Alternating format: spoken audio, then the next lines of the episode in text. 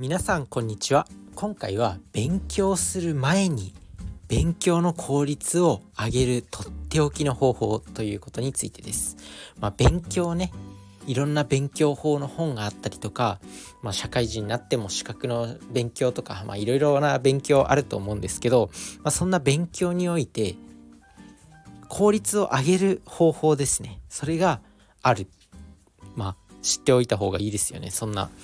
より早く身につけるとかそういうところで役に立ってくると思うんで自分自身のこの健康の発信ですら、まあ、健康に関する勉強も、まあ、ある程度この全ての勉強において前提っていうものを学んでおけば、まあ、どこにでも応用できるんで。でそのまあ勉強法とか何かの資格を取りたいとか何か勉強を始める前にこう考えておかなければいけないことってっていうのは、まあ、今日の結論ですね。安心感です。安心感。安心感っていうのは何かっていうと、まあ、このこの勉強方法をやれば合格できるっていうもうそういう安心感が必要だなっていうふうに思います。例えばなんかこう勉強するにおいても本当にこの参考書やってて受かるのかなとかなんかそういうネックがあると人間って勉強の効率がちょっと落ちるんですよ。なんか不安な中勉強してたらダメじゃないですか。ダメ、ダメというか不安な中勉強してたらこれ本当にやってるのかなって言ってまあこう途中でねなんか隣の芝生は青く見えるじゃないですけど他の勉強方法が気になっちゃったりとかこの人の勉強方法がいいんじゃないかとかやっぱりこう塾に通った方がいいんじゃないかとか、まあ、いろんなものが出てきてしまう。だけどまあなんだろうこの参考書をやればもう全ての人が受かってるとかこの人に教わればもう絶対に合格するっていうそういう絶対的な安心感が勉強の効率を上げるんですよね。これはなんかそう思います。やっぱ不安な中やってると身につけたいと思っても身につかないっていうのはあるんで何かこうね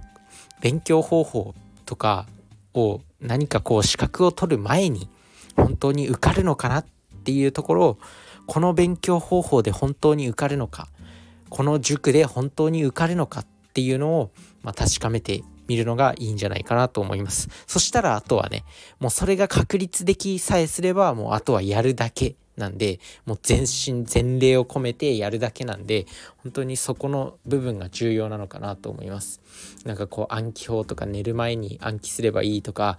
なんかこう声に出すといいとか人に教えるように勉強すればいいとかってまあいろんな勉強方法あるんですけどその前に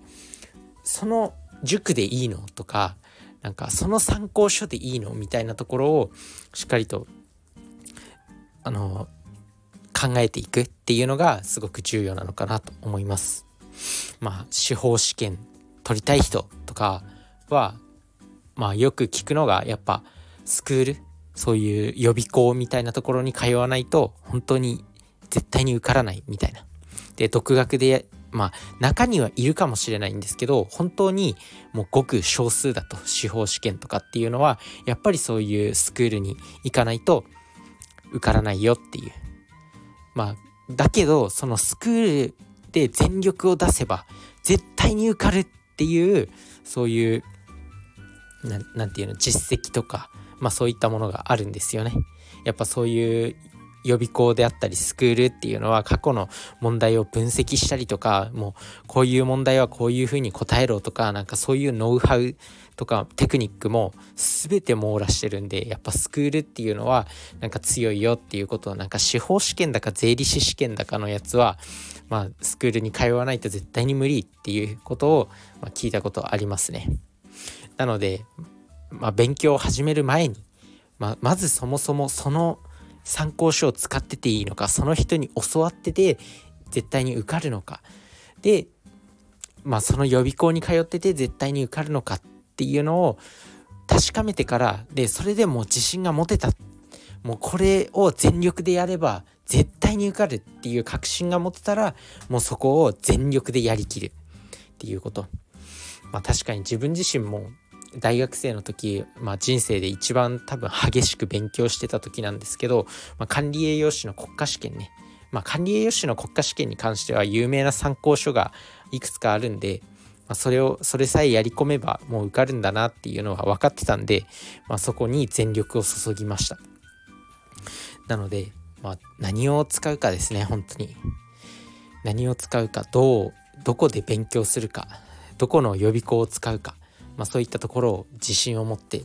選択してほしいなと思います。そこのそこの調査時間にちょっと時間をかけるのはいいんじゃないかなと思います。何かこう資格を取りたいとか勉強したいとかっていう人はまずはそのねその人に学んでいいのかっていうそこの前提を確立させるっていうことが、ま、効率の良い勉強につながるのかなと思います。是非考えてみてください。まあそんな感じで健康に関しても勉強だと思うんで、まあ、自分自身もそういうふうにねあこの人から聞いた健康法ならもう絶対に自信を持てるっていうぐらいの影響力というか、まあ、真実性というかなんかそういうものを持ちたいなと思います。自分自身も有益な情報を届けて他の人を幸せにする。少しでも多くの人を幸せにする。まあそれはお金の面であったり、まあ、健康だけじゃなくてねお金の面であったりビジネスの面であったり、まあ、そういったところからも、まあ、管理栄養士としてねアプローチできたらいいのかなと思います。是非聞いてください。まあ、自分自身も努力して勉強するし、まあ、信憑性の高い情報を発信するし自分に教わって大丈夫っていうね。今日まさに自分がお話ししたこの人に教わって大丈夫っていうその安心感を皆さんにもう届けるんで是非聞いていただければなと思います。